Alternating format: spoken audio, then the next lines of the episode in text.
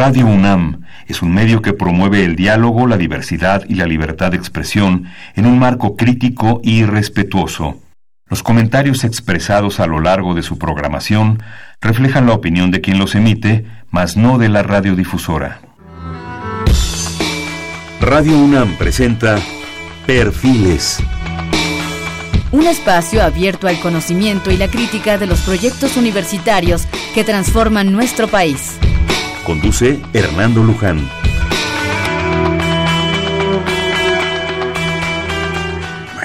¿Qué tal? ¿Cómo están? Buenas noches. Estamos nuevamente en Perfiles. Este es un espacio en donde conversar con las mujeres y los hombres que día a día forjan nuestra universidad. Este es un programa más de la Coordinación de Humanidades y en este caso del Instituto de Investigaciones Bibliotecológicas y de la Información, por lo cual tenemos con nosotros al doctor José Adolfo Rodríguez Gallardo el trabajo del doctor Rodríguez Gallardo y voy a leer un pequeño párrafo, si me permiten, porque se me hizo probablemente lo más importante de la información que todo lo, es en sí, de lo que me enviaron. Dice, el trabajo del doctor José Adolfo Rodríguez Gallardo es especialmente relevante. Con su visión y desempeño logró que la práctica bibliotecaria se convirtiera en una disciplina académica en México y a nivel internacional al menos con nuestro país y en América Latina, la bibliotecología se concebía como una práctica bibliotecaria para el desarrollo de las actividades de las bibliotecas.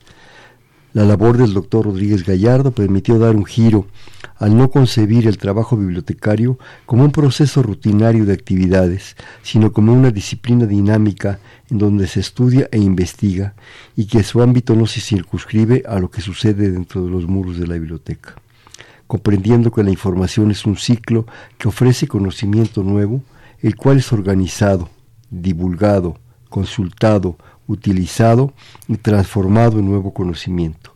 La actividad bibliotecaria, aunque estrechamente relacionada con la investigación, el doctor Rodríguez Gallardo mostró que la disciplina bibliotecológica contaba con principios y métodos científicos que posibilitaban la expansión del conocimiento y la reflexión sobre el proceso reciente o antiguo. Yo creo que esto es, para mí, fundamental, es cambiar esa percepción de lo que decíamos el ratón de la biblioteca. moviendo libritos. ¿Qué más puedo decir de la formación del doctor Rodríguez Gallardo, contribuido a este enfoque? Maestro en Historia, equivalente a la licenciatura por el Colegio de México, maestro en Bibliotecología por la Universidad de Texas en Austin, doctor en Pedagogía en 98 por nuestra universidad, lo cual le ha permitido tener una visión muy amplia del quehacer bibliotecario, formado con gentes que todavía resuenan en, nuestras aulas, José, José Gao, Luis González y González, Ortega y Medina, Silvio Zavala, Leopoldo Sea, Luis Villoro, como dirían los chavos, nomás para el gasto. no, bueno, eso no cabe duda que he sido un privilegiado de tener esos profesores que he tenido. Sí, y ese ambiente y aquel momento y aquella facultad de filosofía, sí, Sí, Ya no sé qué decir, es muy amplio todo esto. Ya no, nomás, nomás que tenemos el privilegio de que está aquí con nosotros, te quedo el privilegio de conocerlo hace ya un buen de años. El privilegio es mío de estar contigo. Sí. Y bueno, quisiéramos hablar de esto. Cuando me enviaron la información, me dijeron, cosa que yo creo que hay que sobrepasarla, que íbamos a platicar sobre la promoción de la lectura y la biblioteca pública. Yo me adelantaría un poco a todo esto, a reserva de que nos dé tiempo para tratarlo, y más bien incidir un poco, si se me permite, en ese primer párrafo. Primero, ¿por qué estudiar bibliotecología? Bueno, mira, finalmente la bibliotecología es una disciplina, este, si tú la ves eh, no desde el punto de vista de la... toda disciplina tiene sus diferentes ángulos en el la bibliotecología hay la parte práctica, la parte de servicio, hay la práctica de docencia de la bibliotecología y hay la práctica de la parte de la investigación. Yo creo que este el haber podido conjuntar estas ideas de, de que la bibliotecología no solamente era la actividad de que se desarrollaba de acomodar los libros bien y darles una clasificación, etcétera, y, dar un servicio. Mira, la bibliotecología, el trabajo de la biblioteca o es servicio o no es nada. Claro. O sea, no, no tiene sentido. Es como un hospital. Si tú no vas a un hospital a que te den un servicio de salud, pues entonces te vas con los brujos. Con... Claro. En el caso de la biblioteca es lo mismo. En la biblioteca tú vas a buscar información, a satisfacer una necesidad de lectura, a, a tener un momento de esparcimiento. Hay muchísimas actividades que te puede dar la biblioteca y entonces las tienes que conjuntar, las tienes que entender para ofrecérselas al público y el público es realmente el, el centro de todo lo que haces en la, en la biblioteca. Este, entonces, estudiar bibliotecología porque, bueno, por, por una parte porque es a los que tenemos vocación de servicio, nos, nos permite acercar la literatura, eh, la, la, la educación, la investigación, el placer de leer a los usuarios y los que les interesa la, la docencia, pues bueno, forman nuevos bibliotecarios o, o como en mi caso que me interesaba tratar de entender ciertos fenómenos, por qué sucedían, por qué no sucedían. ¿Qué fenómenos?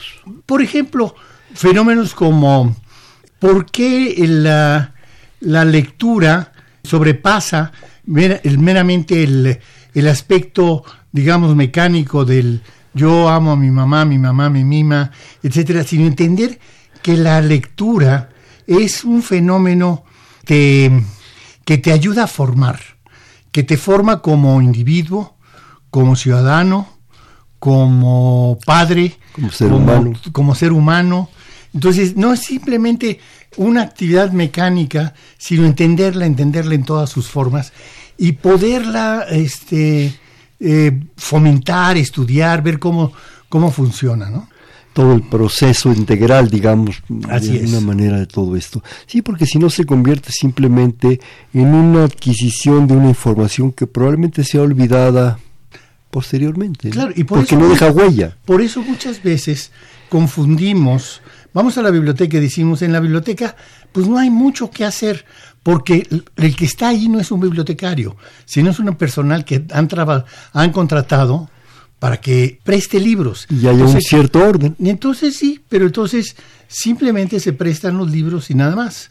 Pero hay muchísimas otras actividades, como la difusión de la cultura, como el gusto por la por las bellas artes, por la poesía, el fomento de la ciencia, en fin, no vas a sustituir la escuela, no vas a sustituir el laboratorio, pero ayuda a, a, crear ese ambiente importante de la cultura universal. Yo pienso que muchos mencionamos la palabra biblioteca, acudimos a ella por necesidad, por gusto, por, por porque somos estudiantes y necesitamos esa información para pagarlo inmediato, que es el examen de pasado mañana.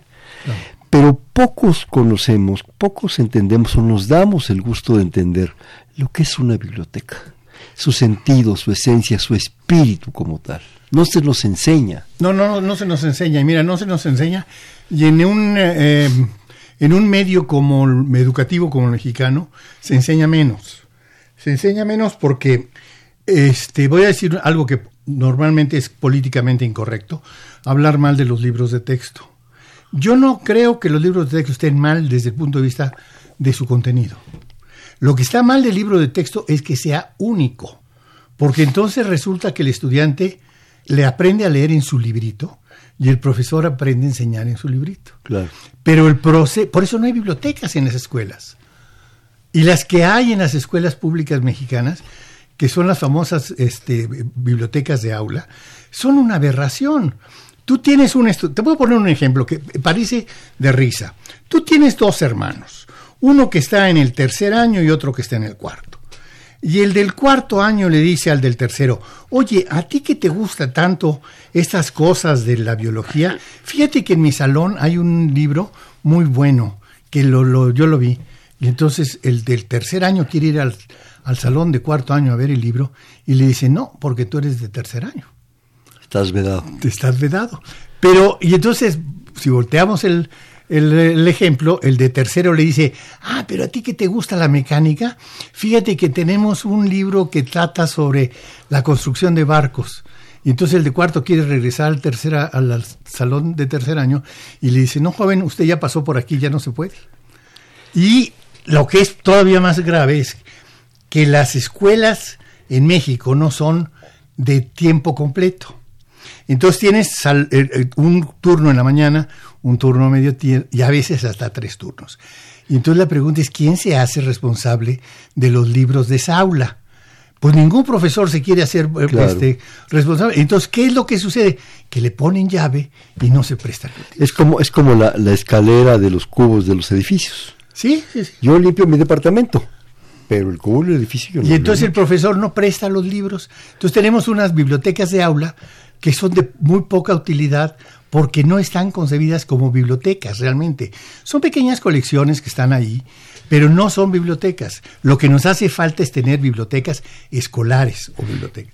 Y tener el concepto de lo que es una biblioteca. Es, un ente vivo, es un generalmente vemos, pienso yo, y me he topado con mucha gente que así lo ve, una entidad muerta, obsoleta, polvosa, ¿verdad? Sí, con alguna señora muy amable allá en un rincón, ¿verdad? Y unos ratones corriendo, pero, pero, pero no se ve como un ente vivo, vivo en términos de toda la cultura humana.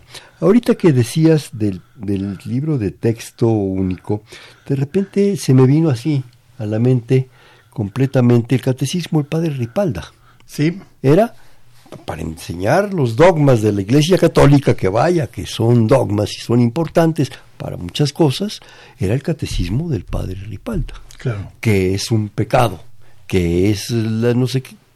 Ahí estaba uno macheteándole, ¿verdad? Yo no lo conocí mucho porque fue de escuelas públicas. Sí, no, pues pero, pero, pero, era así, pero, vas a hacer la primera comunión, a la confesión, y te tenías que chupar el catecismo del padre Ripalda, ¿no? Vasconcelos decía una cosa, había que enseñar a leer y después de enseñar a leer, había que dar que leer. Y entonces, pero el dar que leer para Vasconcelos, no solamente esas pequeñas bibliotecas que empezó a construir, sino lo que empezó a publicar. Él tenía un concepto muy especial. Él decía, bueno, ¿por qué los mexicanos no pueden leer a los clásicos? Claro. Entonces, él enseñaba a leer para que los mexicanos leyeran los clásicos. Y leyeran los clásicos porque se iban a formar como ciudadanos cultos del mundo. Ese era el, el, proyecto. Bueno, su, su, gran colección de, de, los libros verdes, los famosos periquitos. Los clásicos, sí. Los clásicos, los clásicos de, de, Vasconcelos, que decían periquitos porque están encuadernados en verde. Que además se vendieron como pan caliente. ¿eh? Son una maravilla. Se hicieron en, en el 22, 23 que se hicieron, se hacían ediciones de 5.000 ejemplares y se acababan. en un país que venía, que tenía el 80% de analfabetos. Sí, pero además los temas. La Iliada, la Odisea, que yo recuerde, Plotino, Tagore, eh, Shakespeare. No, no, no, no, e, es que era un proyecto de formación de un individuo. Un proyecto de cultura. Sí. De cultura no solo en términos de un libro, sino de que simplemente tener esa coleccioncita, porque en realidad no era tan grande, pero, pero 17 libros. te daba una cultura verdaderamente muy importante como una base de despegue para otras posibilidades, ¿no? Pero había un proyecto de enseñar a leer y dar que leer. Claro. Eso no solamente es hay que enseñar a leer, sino hay que dar que leer, no solamente el libro de texto. Bueno, y eso vinculado a toda aquella campaña que realizó con grandes personajes, ¿verdad? De alfabetizar, de enseñar a leer. Yo recuerdo una anécdota de que creo que es de Cosío Villegas, de don Daniel, que va con ni más ni menos que Carlos Pellicer, que además era un tipazo, ¿verdad? Y que llegaban a una vecindad y Carlos Pellicer con el bozarrón gritaba, ¡Ah, de la casa! Venimos a dar cultura. La gente se asomaba, ¿no? Y ellos alfabetizados por Pellicer y por, y por eh, don Daniel Cosío Villegas. Pero además después de eso venían los libros, ¿no? Bueno, es que Vasconcelos, con todos los defectos que tenía, este, se rodeó de lo mejor de la intelectualidad del momento. Algunos de ellos no coincidían ideológicamente con él, ni filosóficamente, pero trabajaron juntos por un país.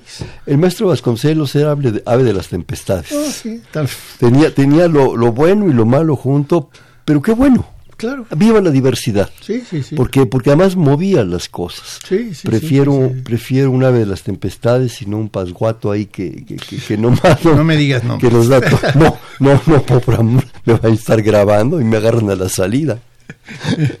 Yo creo que es, es importantísimo. Y ahora tenemos también, creo yo, pero, pero tu opinión es la más importante, la gran desventaja de.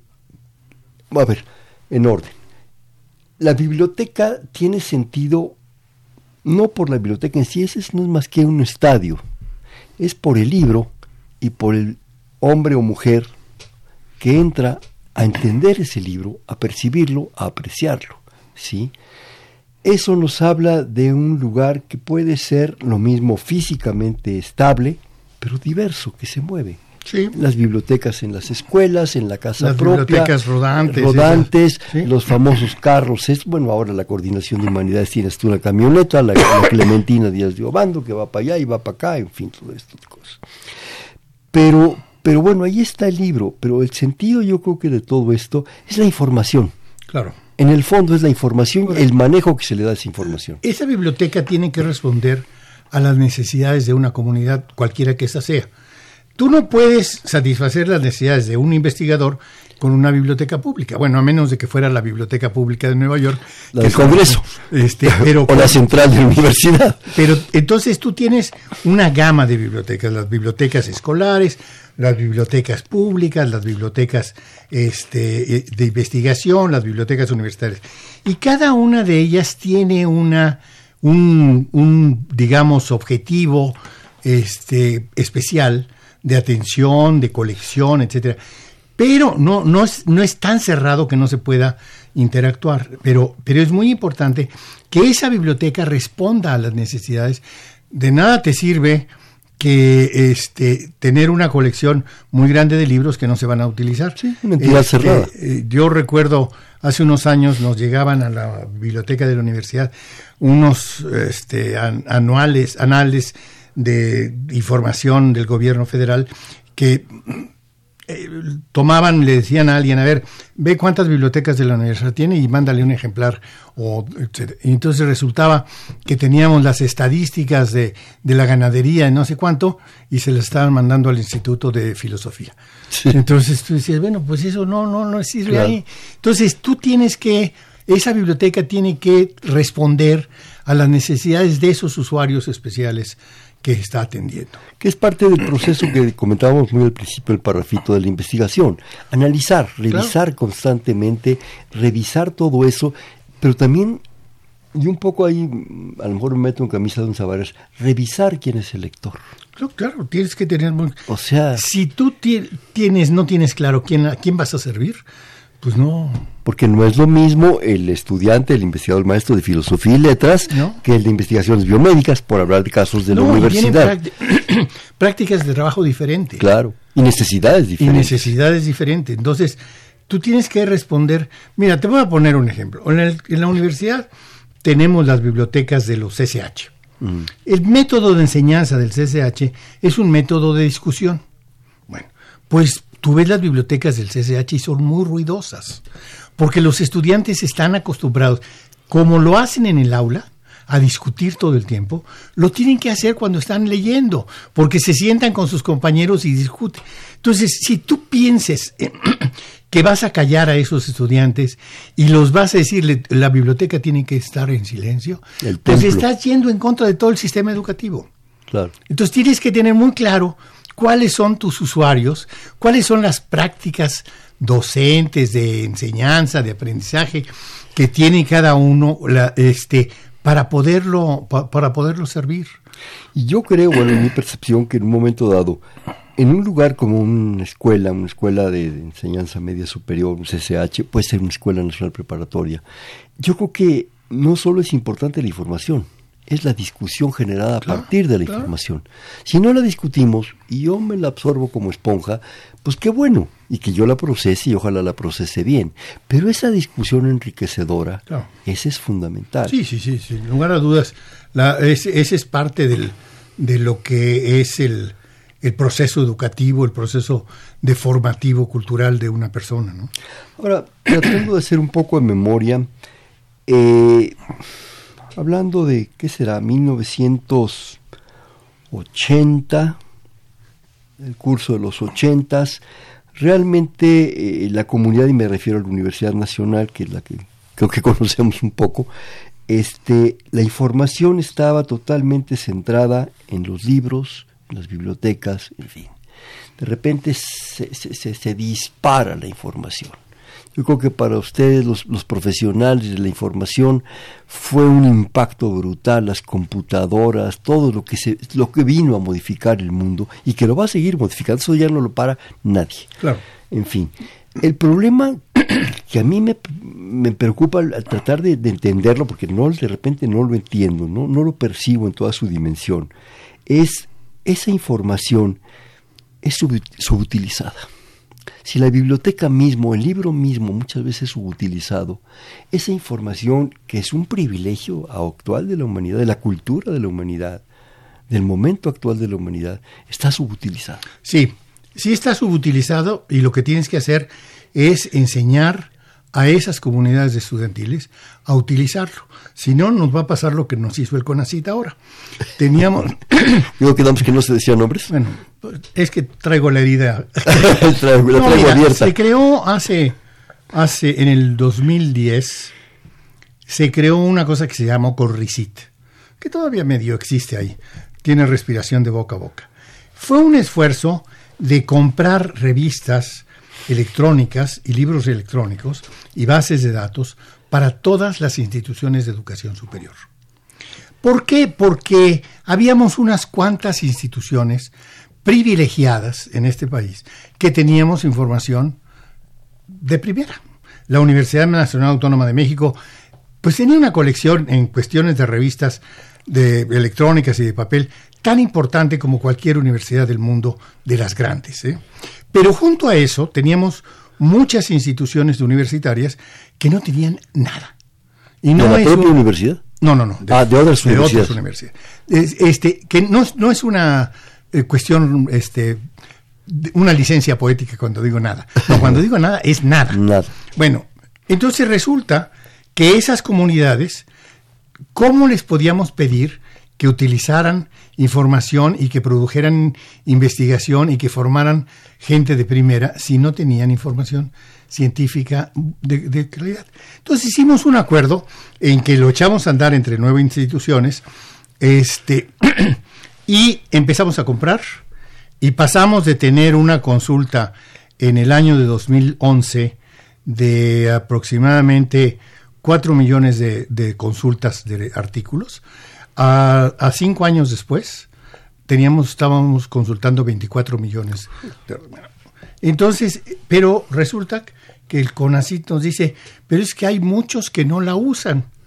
Pues sí, no la usan porque ¿cómo la van a usar si nunca nadie les enseñó cómo usarla? Y no tiene nada. Lo que teníamos que hacer es capacitarlos, enseñarlos.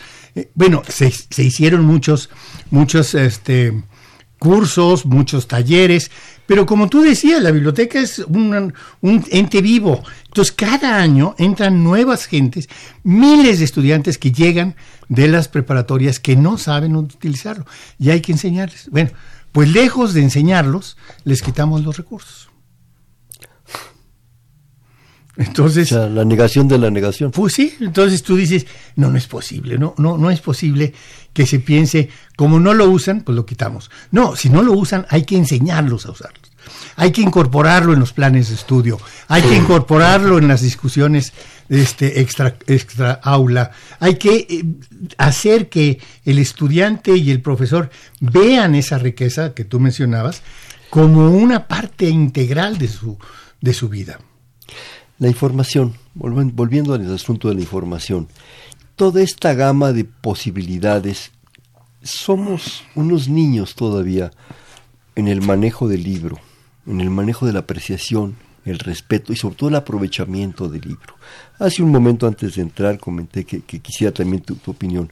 De, de, y, se dice en el artículo este que me hicieron favor de enviarme, no solo se trata de leer, sino de saber leer apreciar la lectura y aplicarla a la vida cotidiana. Y eso estoy hablando de un libro, que simplemente es, un ente que a veces, por razones prácticas de necesidad de pasar la materia, necesitamos usar. Ese libro se ha convertido en N libros, en todas las posibilidades, ¿sí? y no me refiero al libro físico, sino posibilidades de la información. E, e, en una cositita de ese tamaño, iba a decir una madrecita, pero no, en una cositita de este tamaño, delgadita, puedo traer la enciclopedia británica. Sí. o la enciclopedia es Pasacalpe, que son las, las estas. Y no las sé usar. Pero eso sí, si necesito un trabajo, le pico y sale Wikipedia. Y es la panacea del mundo, ¿no? La Wikipedia y el Google no sé qué y el no sé cuánto. Y aún eso no lo sabemos usar. Simplemente volvemos a aquel, aquel viejo dato, ¿verdad? ¿Cómo decíamos? Tijeras y engrudo. Sí. No hemos salido de tijeras y engrudo. No, y ahora se, corta, se llama corte y pega. no, sí, mira, yo creo que, que eh, ese, ese, ese problema del, del, saber cómo, cómo usarlo es, es muy importante. Yo te diría que, por ejemplo, hay enciclopedias muy importantes en el mundo que lo que tienen es calidad, lo que ofrece calidad. Wikipedia es muy, muy. ¿Quién la procesó? Entonces, la información? De repente hay, pues, hay cosas que son muy valiosas y de repente hay cosas que estás leyendo sobre un autor que dicen que ya se murió y pobre todavía existe. Está, en vida. Entonces, la información no hay nadie que la certifique. Entonces, yo creo que sí es, es importante el que le enseñemos al estudiante cómo valor, bueno, a mí me lo enseñaban cuando yo estudiaba historia en la universidad y en el Colegio de México. Una primera cosa que tenías que hacer era validar tus fuentes. O sea, tú no, no, te, no podías decir, aquí encontré un documento y a ver, ese documento, quién lo firmó, quién lo hizo, es? de cuándo es, este, eh, corresponde o no. O sea, tú tienes que validar tus fuentes. Y yo creo que eso es lo que el estudiante tiene que hacer, validar lo que está leyendo pero hay que enseñarle a, validarlo. Eh, comentabas hace un momento, bueno, desde, desde niñitos, desde que somos parvulitos, ¿verdad? Niños de kinder, tenemos acceso a la información. Empezamos a dejar la plastilina, los palotes y las bolotas y nos dan en nuestro primer libro, ¿verdad? Yo muchas veces me acuerdo de algunas de esas cosas. Y vas avanzando y te van dando otros libros. A veces el, el, libro único, el que sea. Pero no nos van enseñando ese proceso de aprovechamiento de la información. Una cosa es que nos den un libro y lo repitamos muchas veces como pericos, y otra cosa es el aprovechamiento de la información. ¿No deberíamos enseñar a enseñar?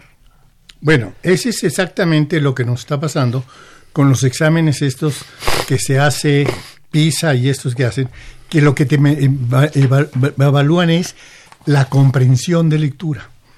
Eso está desde que yo era... Bueno, pero entonces resulta, no te dicen que no sepas leer, sino que no comprendes. ¿Sí? Entonces, lo que te están midiendo no es si tú sabes leer o no, y juntar letras y palabras y frases y oraciones, eso no lo, lo, evalúan los exámenes estos eh, eh, eh, generales. Lo que evalúan es si lo que tú leíste lo entendiste. Si no lo entendiste, estamos en un problema muy serio, porque entonces puede ser que vayas desde un texto muy complicado, pero puede ser cosas tan sencillas o tan triviales que no entiendes que pueden ser casi vitales para ti. Te voy a poner un ejemplo. Cuando una persona llega al servicio médico X y le ponen en su carnet que tiene que venir para hacer unos análisis y los análisis tienen que venir en ayunas y que tiene que tener y no entiende pues estamos en un problema. Porque entonces cuando llega pues no le pueden hacer los exámenes. Pero eso puede ser vital para ella el no entenderlo. Cuando una madre no entiende que cómo preparar la fórmula para su hijo, de que tiene que mezclar una cucharada de leche con agua tibia y lo tiene que agitar y lo tiene que porque no, en lo que lee no lo entiende, pues puede ser gravísimo. Entonces, lo que tú tienes que enseñar no solamente es a juntar letras y palabras, sino a comprender lo que está leyendo. Y entonces, e, esos niveles diferentes, desde los muy sencillos hasta los muy complejos, pueden llegar a ser desde muy graves, eh, como lo que te pongo. La vida misma. La vida misma, porque no entendiste cómo tenías que tomar una medicina. Claro o llegar a un análisis de sangre con los huevos rancheros y un tazón de chocolate, ¿no? Que ah, seguramente desayunó muy rico. pero, quién sabe cómo se va a ir mañana. Claro. Ese es el problema, que el de entender las cosas puede ser tan, tan sencillo, tan complicado como lo quieras ver, o puede ser el entender un texto de, este, de poesía, puede ser el entender un texto filosófico, que puede ser muy importante para tu formación personal como individuo, como ser humano, como, como padre, como maestro. Yo recuerdo desde, desde que estaba yo en primaria, no recuerdo en qué ciclo, había un taller, una parte dentro del, de la cátedra o la, la, eh, clase de, gramática que se llamaba entonces, de comprensión de la lectura. Le ponían unos textitos de, los libros de G.M. Bruño, todavía me acuerdo de la gramática de G.M. Bruño, lo leía uno y había que explicarlo y entenderlo y comprenderlo. Pero, pero no es fácil el asunto. ¿Tú te has puesto a pensar por qué el metro mexicano es el único metro que tiene figuritas en las estaciones. Por el, por el analfabetismo. Por el analfabetismo. Cuando lo hicieron en el 68 era mucho más elevado el nivel. Entonces decirle a la gente, se tiene usted que bajar en, Candelaria de los Patos. Si no sabía el pato. si no había los patitos, entonces no sabía dónde bajar. Es que esa es parte de nuestra tradición, de nuestra tradición entre muralista y grafitera. Entonces le, hubo que ponerle a las estaciones, ya después se siguieron poniendo, pero, pero le, hubo que ponerle porque en el 68, no estamos hablando de hace cuatro siglos, en el 68, de 50, es, el, resulta que la gente no entendía dónde tenía que bajar. Es increíble, ¿no? Eh, eh, los rusos ponen unas esculturas maravillosas y nosotros ponemos patitos, ¿no? Y, y, espigas y cosas por el estilo, ¿no? Yo creo que ese asunto de la comprensión de la lectura, ahorita después del corte, si quieres regresamos a él, es sorprendente. Bueno, una anécdota, si me permiten un día entro a la honorable facultad, a tu facultad de filosofía y letras, atrás de una muchacha guapísima, porque bueno, estaba aquella muchacha increíblemente guapa. Empezamos a platicar, los 20 años, las delicias del momento, y resulta que tomaba clases con el maestro Shirao, con Ramón Shirao. Ah, pues yo te acompaño. Yo vengo de ciencias. Ah. Ya después ni le hacía caso a la muchacha. De oír al, al doctor Shirao hablar de San Juan de la Cruz, la vía cognitiva, la vía unitiva. Y yo había leído San Juan de la Cruz porque, bueno, pues en mi casa me habían dicho que leer, y me encantaba San Juan de la Cruz. Pero oír al doctor Shirao el análisis de San Juan de la Cruz, de todo aquello, no, hombre, ya estaba yo en misticismo más absoluto también. y es eso, la comprensión de entender lo que se está diciendo. Así es. ¿Me permites hacer un corte, por favor? Estamos en Perfiles, un espacio en donde conversar con las mujeres y los hombres que día a día forjan nuestra universidad, un programa más de la Coordinación de Humanidades y del Instituto de Investigaciones Bibliotecológicas y de la Información. Para ello está con nosotros el doctor José Adolfo Rodríguez Gallardo. Estamos en el 55 36 89 89 le repito, 55 36 89 89.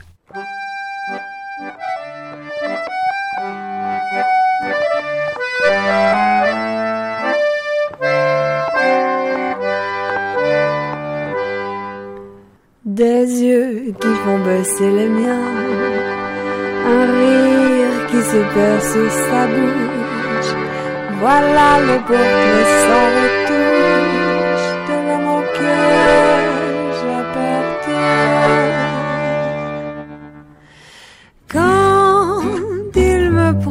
dans ses bras, qu'il me parle tout bas, je vois la vie en rose. Il me dit des mots d'amour, des mots de tous les jours. Buenas noches, estamos en Perfiles, un espacio en donde conversar con las mujeres y los hombres que día a día forjan nuestra universidad. Estamos en el 55 36 89 89, platicando con el doctor José Adolfo Rodríguez Gallardo, miembro del Instituto de Investigaciones Bibliotecológicas y de la Información, en un programa más de la Coordinación de Humanidades. Le repito, 55 36 89 89. El problema de la información, a mí en lo personal, ¿qué va a pasar? ¿Qué está pasando? Los jóvenes, los jóvenes en un momento dado están percibiendo la piedra filosofal que tienen en las manos, que pueden convertir lo que quieran con eso? Mira, yo te puedo, yo te diría que hay dos, dos enfoques. Uno que, que piensa que en el smartphone que tienen encuentran todo. Y no es cierto. Porque el, hay muchas cosas, pero no, no todo.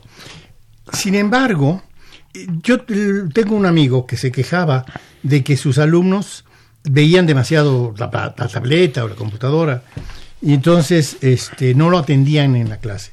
Y yo le dije, bueno, ¿por qué no volteas el problema y en lugar de que, de que ellos em, empiecen a ver cómo te toman la medida a ti, le tomas tú la medida a ellos y tú les dices, a ver, este es el tema que vamos a ver. Tienen ustedes 10 minutos para conseguir dos artículos sobre el tema y los tienes que, ver, me tienen que decir por qué, quiénes son los autores, los etcétera. Y, y entonces, y después me dijo, oye, me cambió toda la, la, mecánica y me fue muy bien.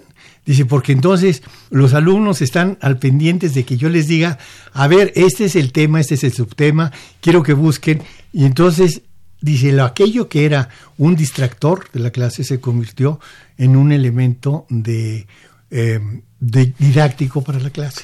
Y yo creo que parte es eso, que seguimos con métodos a veces muy tradicionales de enseñanza, con algo que está cambiando, que es estas nuevas formas de, tener acceso a la información. Sí, pero, pero ahí estás tocando un punto muy álgido, que es el problema del maestro. Ah, sí, sí, sí. Si tú dejas a ese muchacho suelto sin darle este... Primero tu percepción de la información que esa creo que cuenta. Luego la de tu amigo, que en un momento dado también cuenta, que se conjugan las dos y entonces se hace una percepción de un maestro diferente. Si dejas al joven suelto, al no, está en la pornografía, en el, resultado del béisbol, en el no sé qué. Por eso yo te decía que tenías que integrarlo dentro de la práctica docente. las formas nuevas de, de, obtener información tienes que incorporarlas dentro de la, de la, de las actividades docentes. No es sentarte y llegar y decir, bueno, estamos, ese es el tema, aquí está lo que yo digo y ya me voy y a ver No, no. Sino dentro de esas formas hay que ver cómo incorporas eh, la búsqueda de la información, el uso de la información, la, la, la, discusión de esa información dentro de tu práctica docente. Porque además la competencia es brutal. Sí, sí, sí. Mira, la, verdad es que eh, en la, en la Biblioteca Central, pues teníamos un problema hace unos años de la famosa banda ancha, porque teníamos un problema de que el, la búsqueda de en la red era muy lenta porque la banda era no muy poderosa. Pero entonces, bueno, le hicieron una serie de cambios y entonces les dije yo, pues qué bueno que ya ampliaron la banda. Pero el único problema es que ahora me tienen que ampliar la red eléctrica, porque el chico llega con una computadora, con una tableta y con el smartphone. Y entonces los tiene que conectar porque se les están descargando los tres. Claro. Y entonces, de repente la biblioteca central parece de estos puestos de informales que están todos los, los cables. de, foquitos porque todos llega alguien con un matapicos y entonces lo pone y después los otros. Entonces esa es una necesidad. Tienes que cambiar desde la estructura eléctrica del edificio. Pues. No, es que además hay el riesgo de una cosa como ah, la como San Cosme la Merced, estamos, claro. Entonces tienes que cambiar la estructura eléctrica para que esos chicos que llegan y que están utilizando todos esos instrumentos para buscar información puedan hacerlo. Haciendo una analogía, si se me permite, tienes que cambiar también infraestructura eléctrica de las neuronas. No, no, claro. Esa es la, esa es la principal. Yo no creo que conservación y obras exteriores lo pueda cambiar. Eso es asunto del maestro. Y eso nos lleva a otro punto fundamental, el maestro. El maestro, mira. ¿Están capacitados nuestros maestros? Yo creo que hay de todo. Hay de todo, sin lugar a dudas. Ahora, hay una cierta resistencia en algunos sectores de la universidad. bueno, hay eh, profesores que todavía entregan sus informes de anuales que tienen de actividades a mano, porque no quieren ni usar la máquina eléctrica, entonces menos la computadora.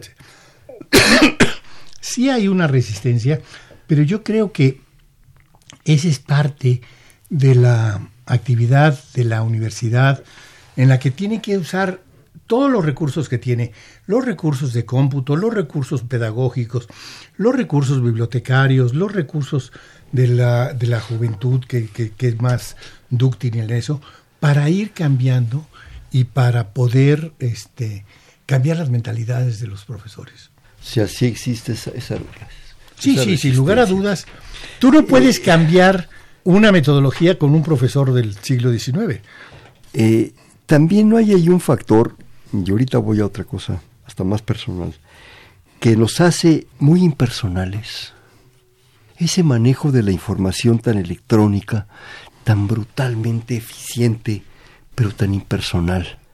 Pero yo, yo, yo he visto... Todo depende del uso que le des a la información. Si tú te quedas con la información y no la discutes, no la compartes, no la utilizas en tu círculo de actividades, sea este docente, sea de investigación, sea de difusión, pues sí te quedas aislado. Pero si tú integras la información dentro de tu vida laboral, dentro de tu vida escolar, pues te va a servir como una liga para, para relacionarte con los demás. Pero me refiero a la impersonalidad en muchos aspectos. Desde aquel que todavía sigue escribiendo a mano y que expresa mucho su personalidad ahí, hasta una máquina que es absolutamente impersonal y que te corrige todo. Yo he visto... O te descompone o todo. te descompone todo.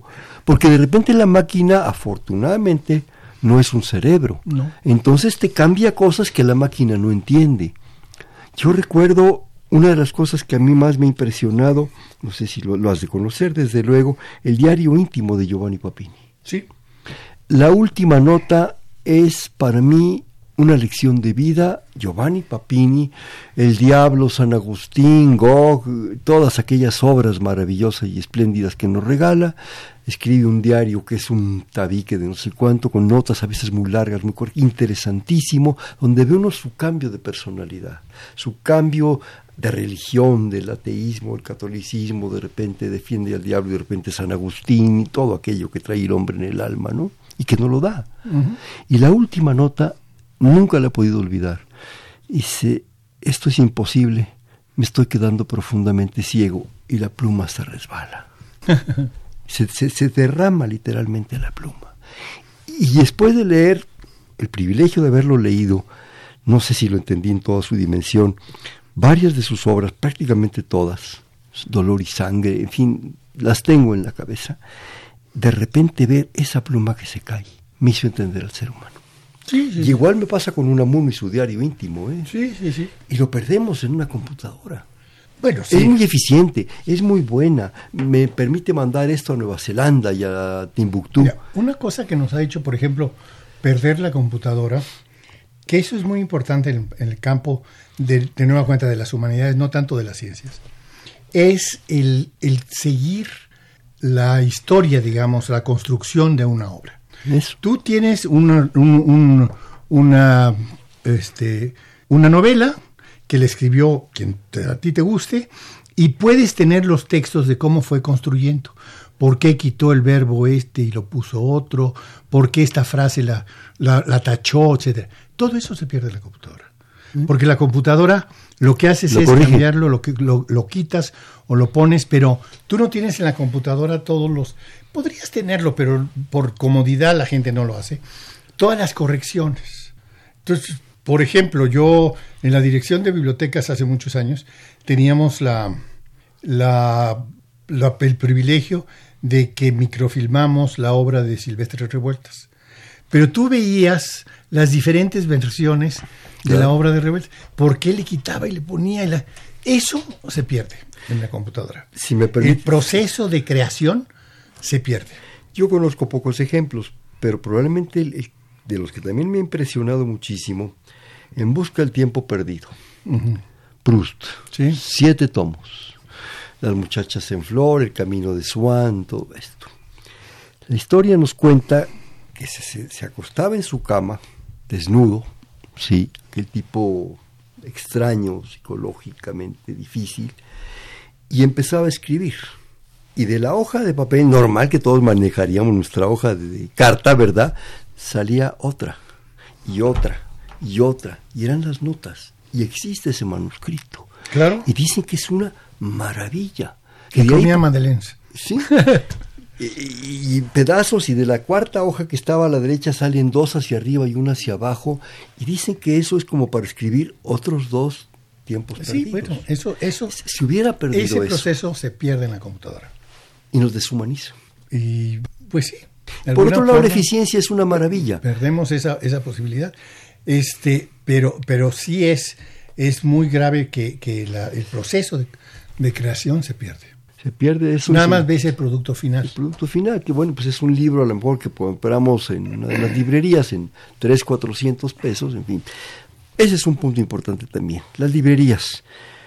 Yo creo que tener una biblioteca es un privilegio. Sí. No me refiero a las institucionales que ya también son un privilegio. Que la universidad tenga 140. 34. Bueno, ya, ya la redujeron. Sí, porque algunas eran muy chiquitas y no. Las, las sumaron. Bueno, 134 bibliotecas, digo, para cualquier. Y además abiertas al público. Cosa que creo que, y valga la pena el comentario, el público que nos escucha, que espero que, que sea mucho y muy sensible, las aproveche. Tienen una maravilla ahí en todos sentidos. Bueno. Pero decías al principio que una de las grandes cosas es tener esa información, y aquí está en el artículo también, ahorita lo busco, eh, esa, esa cuestión eh, no solo eh, física, económica, aquí vienen cuadritos y estadísticas, que si la familia tiene piso de tierra y electricidad y todo esto, es más fácil que sean lectores. Pero también se requiere espacio, se requiere recursos. Ahorita cualquier novelita medio pelo, cuesta 400 pesos. Sí.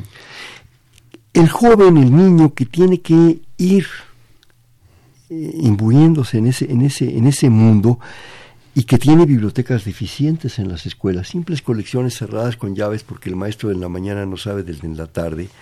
¿Qué tiene que hacer? ¿Qué puede hacer? ¿O qué puede hacer el Estado mexicano? ¿O qué puede hacer la Universidad Nacional? Bueno, la universidad tiene que atender a los suyos. Sí, claro, ya con eso es más suficiente. No, lo que pasa es que ahí hay un problema muy serio porque el Estado mexicano o los estados o los gobiernos mexicanos no han asumido. El, la, las bibliotecas públicas tienen una característica. Por un lado son oficiales, pero por otro lado son del público. Y el público tiene que asumir que esa biblioteca es de ellos. Entonces, tranquilamente dicen, eh, la biblioteca que es del municipio, la biblioteca que es del Estado, la pero entonces ellos se desentienden de esa biblioteca, cuando lo primero que tendrían que hacer es decir, esta biblioteca es nuestra biblioteca.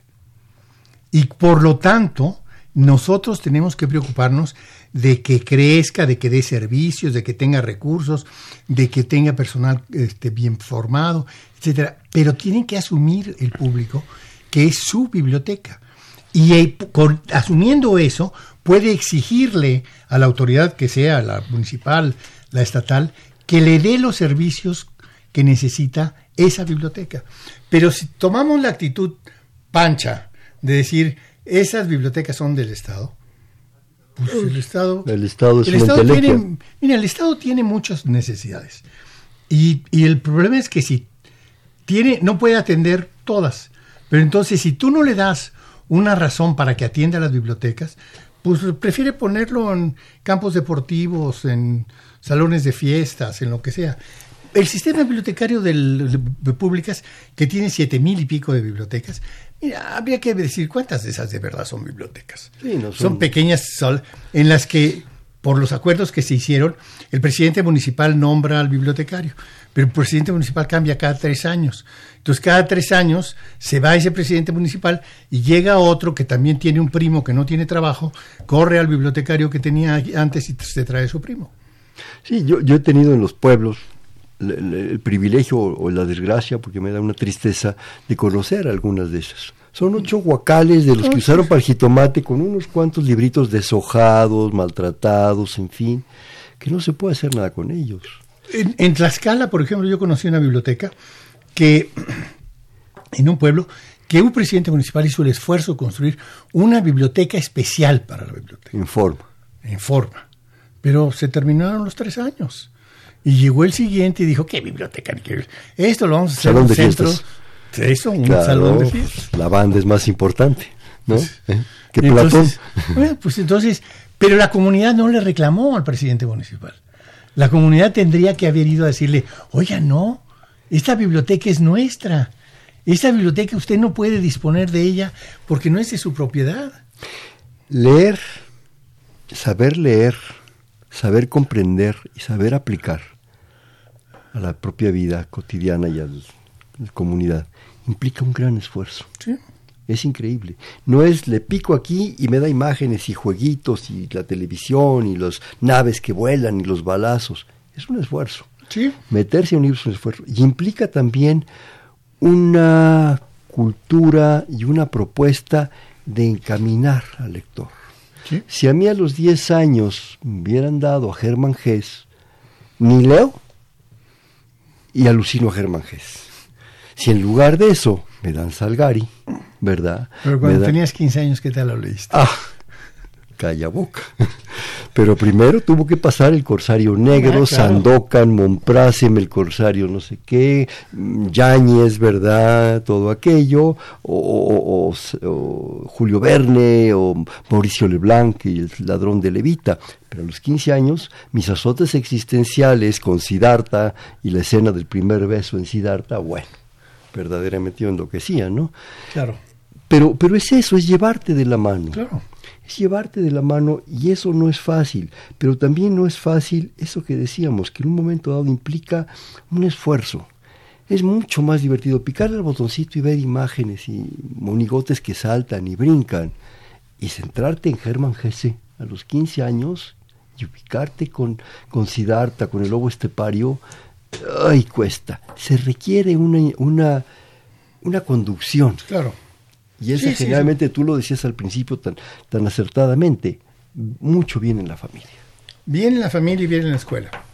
Mira, yo creo que en la escuela, por ejemplo, en algunos sistemas educativos, es muy claro que los estudiantes tienen a cada nivel escolar, primero, segundo, tercero, una lista de libros que serían recomendados para, para que los leyeran los estudiantes y los leen y los discuten. En México no lo hay. ¿Por qué Si no tú dices? ¿cuáles son los libros que debe leer un chico? Digamos, no, no debe, porque si le ponemos el deber, la- ya, Ya lo se fregó. Este, que sería recomendable que leyera un estudiante de quinto año de primaria. ¿Quién lo sabe? El tesoro de la juventud. El tesoro ya ni existe. Yo creo que si lo reeditáramos. hizo usted una, una, una confesión de edad. Sí, el tesoro de la juventud. Sí, es, sí, que, sí. es que es una maravilla. Sí, sí, sí. sí y lo sigue siendo. El Pero- problema es que lo redite. El- el- la cosa es que el, eh, en, en México, por ejemplo, los estudiantes dicen, ¿sabe leer o no sabe leer? Pero, pero ¿sabe leer a qué nivel? No es lo mismo saber leer en el quinto de primaria que en el segundo de primaria. Entonces tú tienes que ir graduando lo que vas leyendo y graduando no solamente en cuanto a, a la lengua, sino al contenido, a lo que tú decías, a la comprensión de las cosas. Entonces tú tienes que irle dando al estudiante, este, poniéndole esos retos de lectura que sean, que le permitan ir profundizando en la comprensión, ir profundizando en la, digamos, la mecánica de lectura, pero que le permitan a él irse formando como individuo, enriqueciéndose con eso que va leyendo. Y entender, yo creo que entender y hacerlo, hacerlo propio, ¿no? Esa sensación de de repente entender a Sócrates tirado en un camastro tapado y que se destapa ese gritón de un gallo esculapio. No te preocupes, Sócrates, la deuda será pagada. Sí, Puf. sí, sí. sí. Es increíble. ¿Me permites, antes de que se nos vaya el tiempo, nos habla desde, no, dice, eh, el señor José Carlos Canseco, así desde Coyoacán, José Carlos Canseco, agradecemos, felicitaciones al programa, es un deleite escucharlos, por hablar de la importancia de la lectura y por recordar a su maestro, don Ramón Chirao. A ver, creo que ahí vienen más, antes de que se me vaya el tiempo, Juan. Gracias. Eh, Rosario Velázquez Meléndez, muchísimas gracias. Me ha gustado mucho el programa, hablando de las ventajas y desventajas de la comunicación inmediata. Pienso en que la modernidad no solo está en reunir todo en computadoras, desde haber, debe haber otras, otros medios de almacenar la información de las bibliotecas. Pues sí, la- las hay electrónicas, ya hay en papel, ya hay en diferentes formas, ¿no? ¿Sí? Yo leo indistintamente en electrónico o en papel, ¿eh? Y cuando viajo, digo que qué bueno que están en electrónico, porque me llevo cinco o siete libros en una tableta, este, no tengo que ir cargándolos. Yo, te- ya que estamos en las confesiones, yo no prendo ni una computadora ni un celular. No. Yo sigo siendo un cromañón en la informática.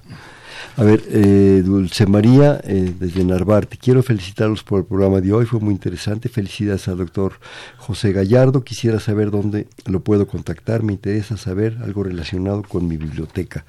Pero no deja usted algún dato, bueno, no sé si el doctor... Yo estoy en el Instituto de Investigaciones Bibliotecológicas de la universidad, que está en el piso 11 de la Torre 2 de Humanidades, la antigua Torre de Ciencias. Torre de Ciencias. Entonces ahí estamos. Meterse a la página de UNAM, ahí, está, el Instituto de Investigaciones Bibliotecológicas. Ahí está mi teléfono. O, o, bueno, el nombre del doctor eh, Gallardo, por favor, Rodríguez Gallardo es, es importante. Nos quedan escasos tres minutos. ¿Alguna reflexión, algún comentario, Mira, yo creo que alguna todo, sugerencia, todo sobre lo que sobre se haga por promover la lectura es bueno, pero que se haga de a de veras. Porque, por ejemplo, hay una famosa ley del libro y de la y de la promoción de la lectura que nunca ha promovido la lectura nada. Lo que les- los libreros hicieron es una ley para vender más. Entonces, yo creo que todo lo que se haga chiquito, grandote, este, por promover que la gente lea y que comprenda y que se enriquezca, es bienvenido. Pero tú qué harías? Bueno, yo haría, Porque eso, promover la lectura es yo haría, fortalecería los programas de enseñanza de la lectura en la, en la primaria, la haría una, una, una actividad obligatoria, fomentaría las bibliotecas para que los estudiantes puedan ir a bibliotecas. La biblioteca es un lugar de encuentro. Dice un, eh, un escritor que los letreros que a veces ponemos los bibliotecarios de silencio no es para los lectores, es para que los autores que están discutiendo entre ellos no Qué bonito. ruido. Entonces, porque es un lugar de encuentro de diferentes puntos de vista. Es ahí donde tú tienes, encuentras el- el- lo que tú piensas de la filosofía, lo que tú piensas del sentido de la vida, lo que piensa otro profesor, lo que piensa. Entonces, es ahí donde te vas a enriquecer en la diversidad de lo que la biblioteca te puede ofrecer. rapidísimo en un minuto, el futuro. El futuro, yo no me queda ninguna duda. Ya superé la parte de cuando iba yo hace unos años y llevaba mi grabadora porque me decían, vas, te invitamos a una cena y entonces siempre me iban a preguntar, ¿es cierto que va a desaparecer el libro y las bibliotecas? Ya creo que ya lo superé. Ya está comprobado. Yo, no hice esa pregunta. Ya- Ya está comprobado que ni va a desaparecer ni el libro, ni las bibliotecas, ni los bibliotecarios, ni nada. Pero sí, durante muchos años, cada vez que conocía yo a alguien me decía, ah, usted es bibliotecario, y es cierto que van a desaparecer las... ¿Que ¿Nos quedamos con el libro electrónico?